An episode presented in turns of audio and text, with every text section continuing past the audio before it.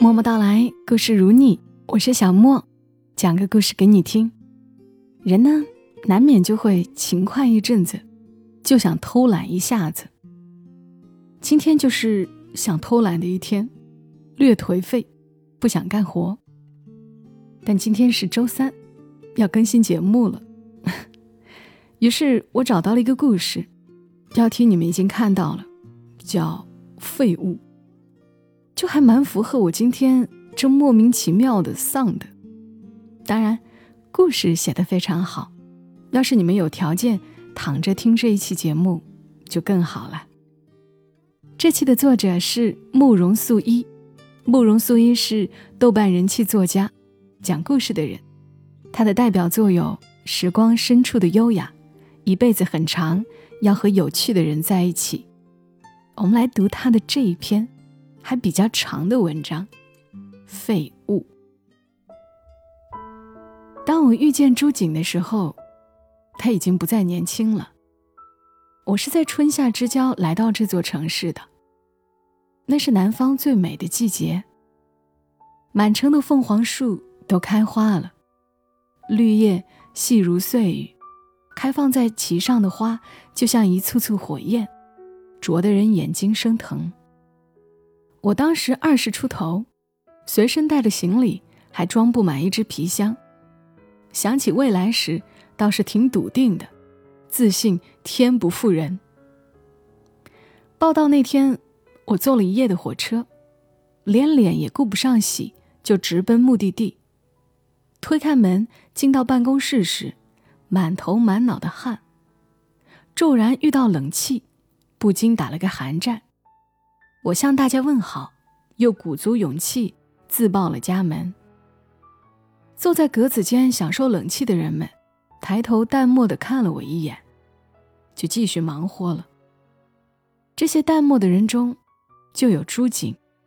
后来他说，那天我挂着一脑门子汗冲进来，生机勃勃的，活像一头小兽，刚刚长成想要抢占山头的小兽。而我几乎想不起第一次见朱瑾的情景了。我对他有印象，是在来之后不久的一次例会，会上总编例行布置这个月的任务，大伙忙着报选题，我拿着笔记本，把他们说的话一丝不苟地记上去。朱瑾就坐在我的旁边，也低头在本子上写写画画。我用眼角的余光瞟了一眼。发现他原来并不是在做会议记录，而是在画素描。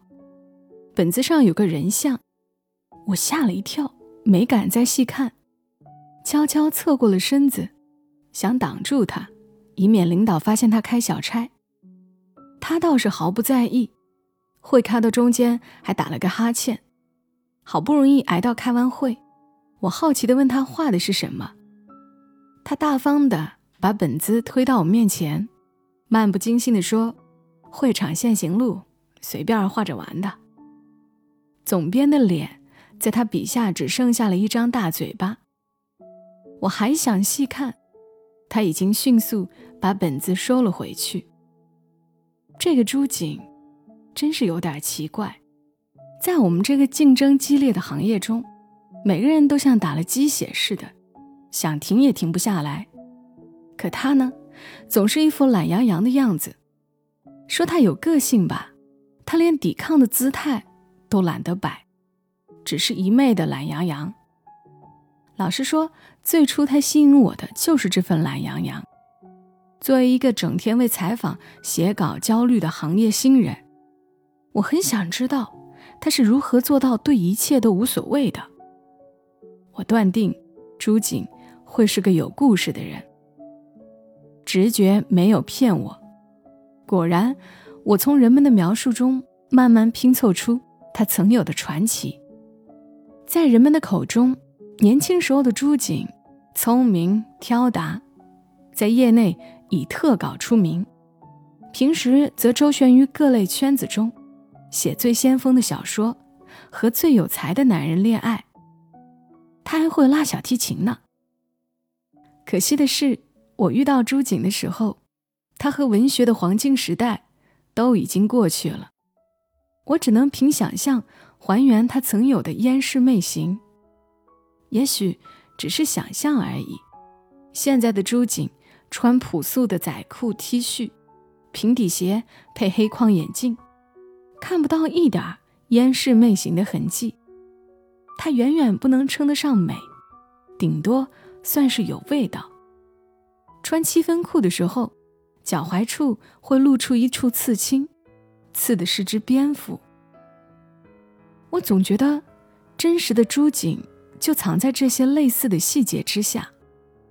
书上说得好，张恨水的理想可以代表一般男人的理想。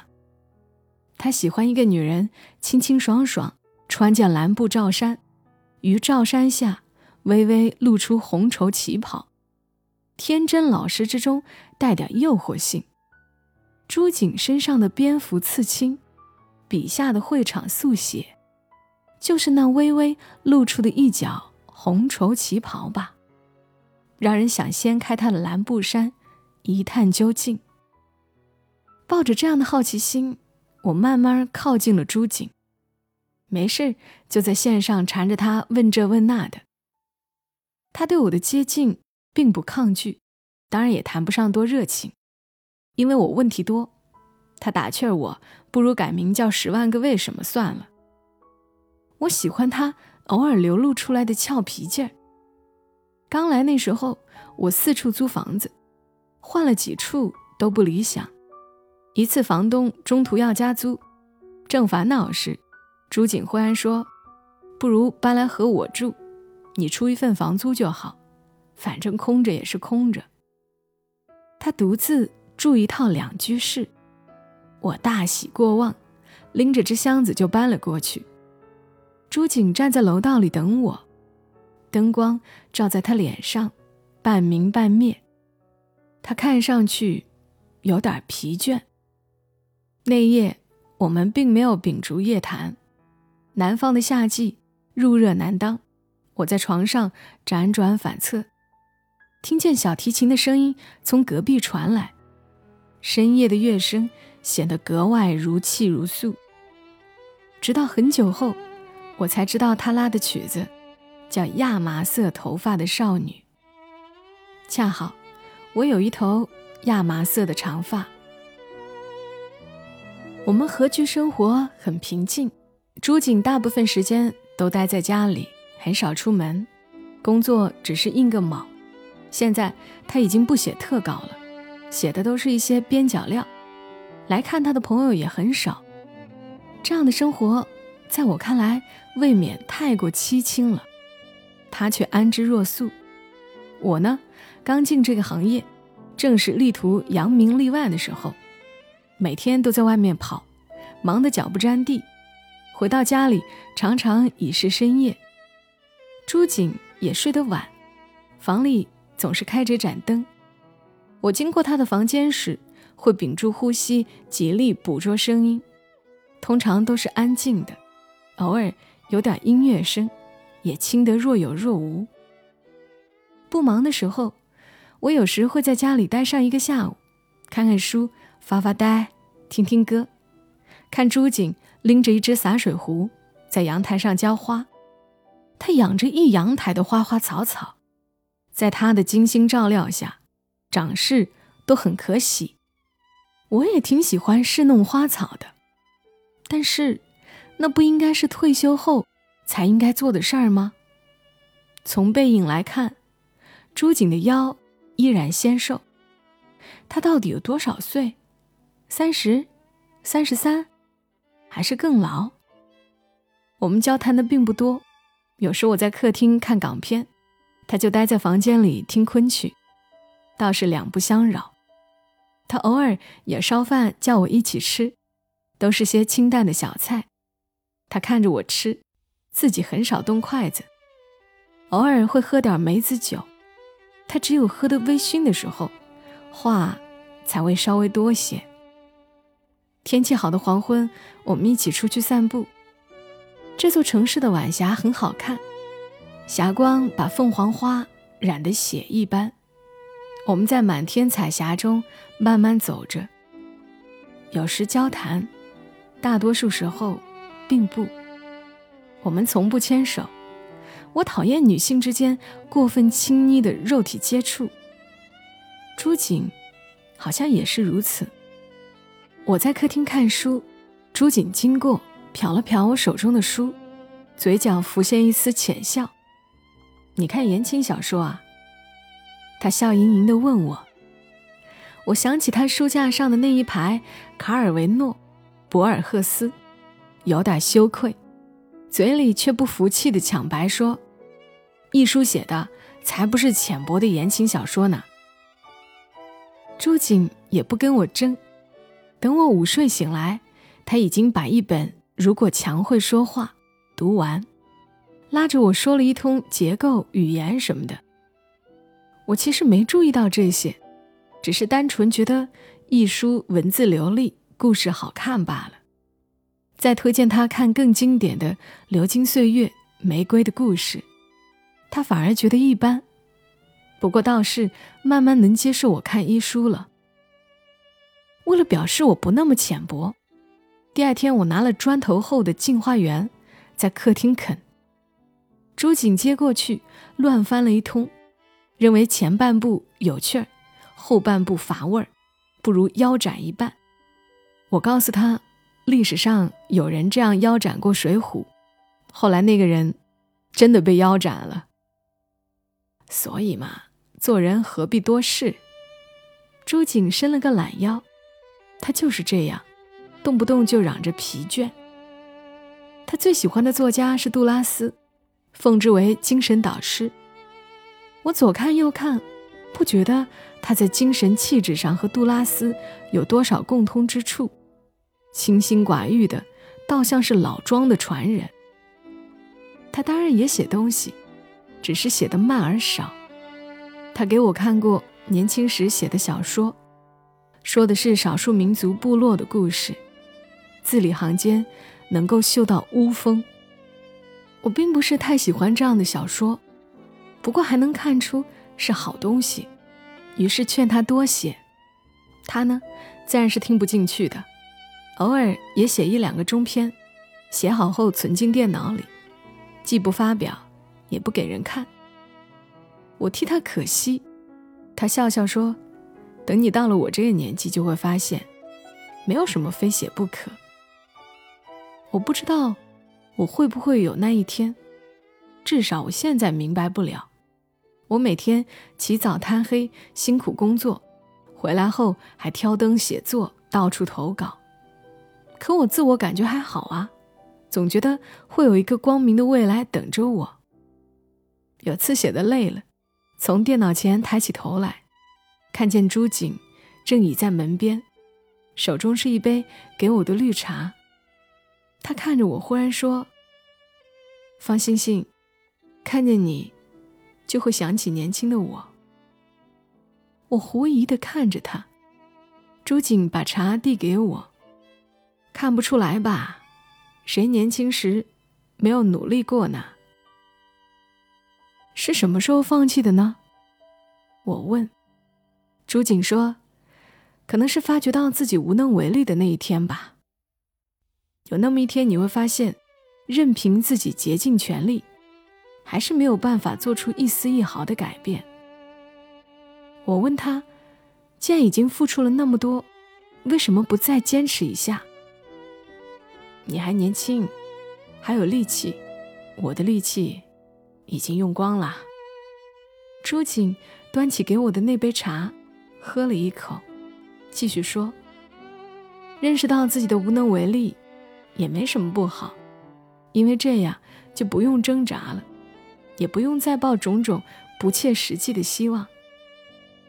他看上去那么心平气和，我也喝了口茶，心想：我永远都不要变得这么心平气和。这样静静相对的日子并不多，我太忙了，忙着工作，忙着写稿，忙着交际，还要忙着谈恋爱。人年轻时。气血旺，除了恋爱外，没有更好的途径来发泄无处存放的精力。我喜欢上了一个男人，是业内知名的才子，他说他可以帮我向最知名的杂志推荐小说。他伸着一双微微上挑的桃花眼，据说这样的人招桃花。可是谁在乎呢？我喜欢他在人群中有意无意地凝视着我，眼睛里都是情意。满堂兮美人，忽独语兮暮成。一天晚上，他送我回家，在楼下踟蹰着不肯走。我抬头看看属于我和朱景的那扇窗，灯光还在亮着，心里像是有蚊虫啮过。明明有些害怕，我还是对他说：“不如上去坐坐。”那天晚上，他自然没有走。他走了后，朱景来到我的房门前，叫我的名字。方欣欣，我跟你说过，你在外面怎么都可以，但不要把男人带到这里来过夜。他只有在特别慎重的情况下，才叫我的名字。我应该道歉，可是不知怎的，我反而挑衅的看向他说：“不要告诉我啊，你从来没有带过男人到这里来过夜。”话一出口，朱景的脸都白了。不用他说，我也会搬走。我的行李不多，通共一只箱子而已。我拎着箱子走出去。他待在卧室没有出来，我没有别的地方可以去，只能搬去和那个男人同居。日子过得又快又忙碌，我几乎忘了朱景。办公室他来的更少了，开会的时候碰见，他的脸色淡漠如常。有次深夜加完班回家，经过他楼下，习惯性的抬头仰望，不出所料。那里亮着一盏灯。朱景在做什么？他阳台上的花开得可好？他一个人也会做饭吃吗？他还会拉那首亚麻色头发的少女吗？我走了之后，还有谁可以陪他在晚霞中散步呢？朱景，朱景，我们何以至此？我不敢再停留，低下头急急走过，耳畔好像又听到了细若游丝的小提琴声。凤凰花谢的时候，我失恋了，我的工作没有起色，我的小说没有发表，我爱的男人不爱我了。偌大的一个城市，我再次无处可走。我拖着箱子在街上走，不知不觉中就走到了朱景的楼下。我走了进去，楼下的保安还认识我，亲切地冲我点头微笑。我咬咬牙，按响了他家的门铃。门开了，朱景站在门边，脸色如常，既不惊愕，也无欣喜。朱景，我叫出他的名字，眼泪倏地掉了下来。你回来啦。他侧身把我让了进去，轻声对我说：“你先洗把脸，我做饭给你吃，好不好？”我坐在客厅里，朱景在厨房里忙碌，一切都是老样子，连我房间里的蚊帐都没有收起。我急急走到阳台上，看那几盆花，都还开得正艳，不禁轻轻吁出一口气。朱景什么都没问我，他只是静静的给我夹菜，静静的喝酒，好像我从来没有离开过。饭后我看书，他浇花，收音机开着，有个苍凉的女声咿咿呀呀的唱着乐曲。所谓天荒地老，便是如此吧。日子原本可以一直这么过下去的。如果不是我太年轻，对世界欲望太过强烈的话，我先后又交往了几个男人，只是不再带回家。男人们来了又去，只有朱景是永恒的。我逐渐感觉到我和朱景是完全不同的两类人。我有野心，他没有；我还想征服世界，他早已放弃了。一个人一旦开始自我放逐后，就会招来他人的轻视。午间休息时，我听见有人在背后议论，说朱瑾现在写稿子都是敷衍了事，这么下去，不如调去做校对算了。人家以前可是专写特稿的，我说，还特稿呢，我看是特别能搞。现在人老珠黄，男人都搞不动了。我铁青着脸走出去，将门摔得震天响。回到家，见朱瑾踏着凉鞋，施施然正在阳台浇花呢。我突然来了气，伸手夺过他手中的水壶，质问他：“你就打算这样过一辈子吗？这样不好吗？”他很惊讶：“好，好，好，简直好极了！”我气得眼泪都来了。我说：“别人都在想着要出人头地，你呢，就甘心做他人脚底下的泥？你不知道别人背后都怎么说你。”朱瑾双手抱着肩，气定神闲地说：“他们说他们的，我不想知道。”我想起那些难听的话来，万箭穿心，想说话又哽咽住了，一张脸涨得通红。星星，你别这样，为那些人气成这样，不值得。他给我拍背。我是为了他们吗？我几乎要哭出来。一句话到了嘴边，我咬紧牙关，不让他吐出来。我是为了你啊，朱瑾，我是为了你啊。我终究没有说出口。后来想想。在他和我决裂之前，裂缝就已经出现。我说过，我们是完全不同的两类人。想必朱瑾也已经认识到这一点，所以他离开的时候才会那么决绝。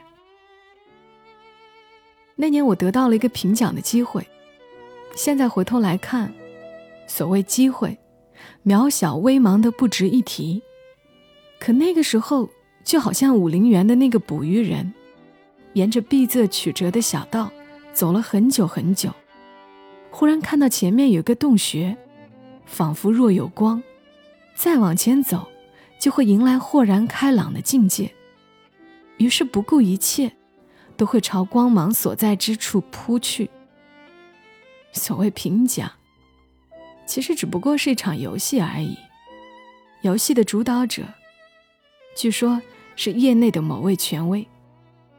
我抱着不成功变成人的想法去拜访他，我甚至想，只要他想，我可以献出自己。事实上，他对我并不感兴趣，倒是在我提起和朱瑾同住时，眼睛微微亮了一下。登门拜访，无功而退。那一阵我无比焦躁，整天在外面跑。偶尔回到家里，也会抱着酒瓶子喝得大醉。一天，我正在喝酒，朱瑾走过来劝我，说没必要如此当真。我嘿嘿笑了，醉眼迷离地看向他，说：“不当真？难道你要我像你一样，甘心待在家里，做一个一事无成的废物吗？”朱瑾的脸又白了。这是我第二次看见他的脸色如此苍白。我顿时清醒了，抓住他的手，不断说对不起。朱瑾抽回手，冷冷的问我：“这个奖，对你真的这么重要吗？”我点了点头。一个月后，我如愿拿到了奖项。付出的代价是，朱瑾。再也没有和我说过一句话，直到他彻底离开这座城市。后来我才听说，那个评奖游戏的操纵者对朱瑾觊觎已久。我不知道他为我的获奖做过什么，我宁愿相信他什么都没有做。朱瑾离开了这里，他曾经说过，任何工作的本质都是一样，所以即使厌倦了，也没必要折腾着换工作。可现在，他辞职了，没有人知道他的下落，他就像空气一样消失了。我试图打听过他的消息，最终还是杳无音讯。报纸仍在出，工作仍在进行，我依然勤奋上进，犹如铁姑娘。每天上班、下班、吃饭、睡觉，和同事之间仍然保持着淡如水的交往。我想我是成熟的人了吧，因为我看着朱景转身离去，却并不曾伸手拉住他，甚至连泪也不曾流。可是我的心，它真的一点都不疼痛吗？更多的时候，我只是感觉疲倦。感觉呼吸困难。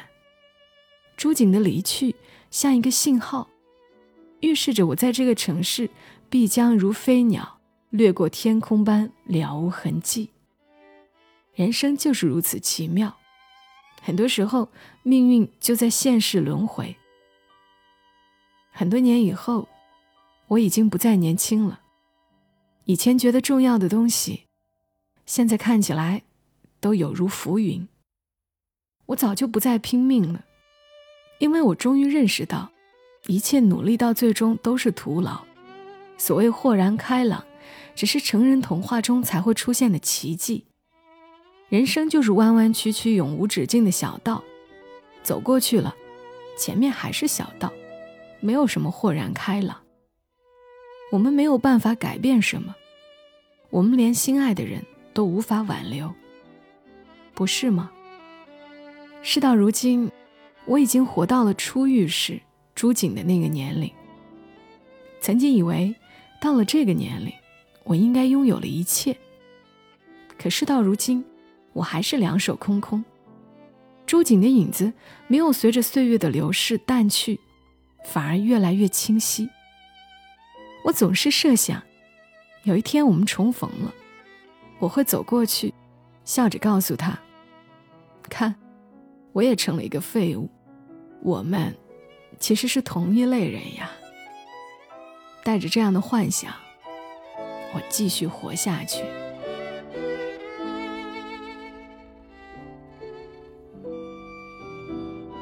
好了，故事读完了。我好像没有在节目中分享过这类故事，对不对？故事的作者慕容素一，非常感谢他。听完还觉得。蛮五味杂陈的，今天录的还挺长，希望有我的陪伴，你会睡得好一点吧。谢谢你听到我，祝你一夜好眠。小莫在深圳，和你说晚安。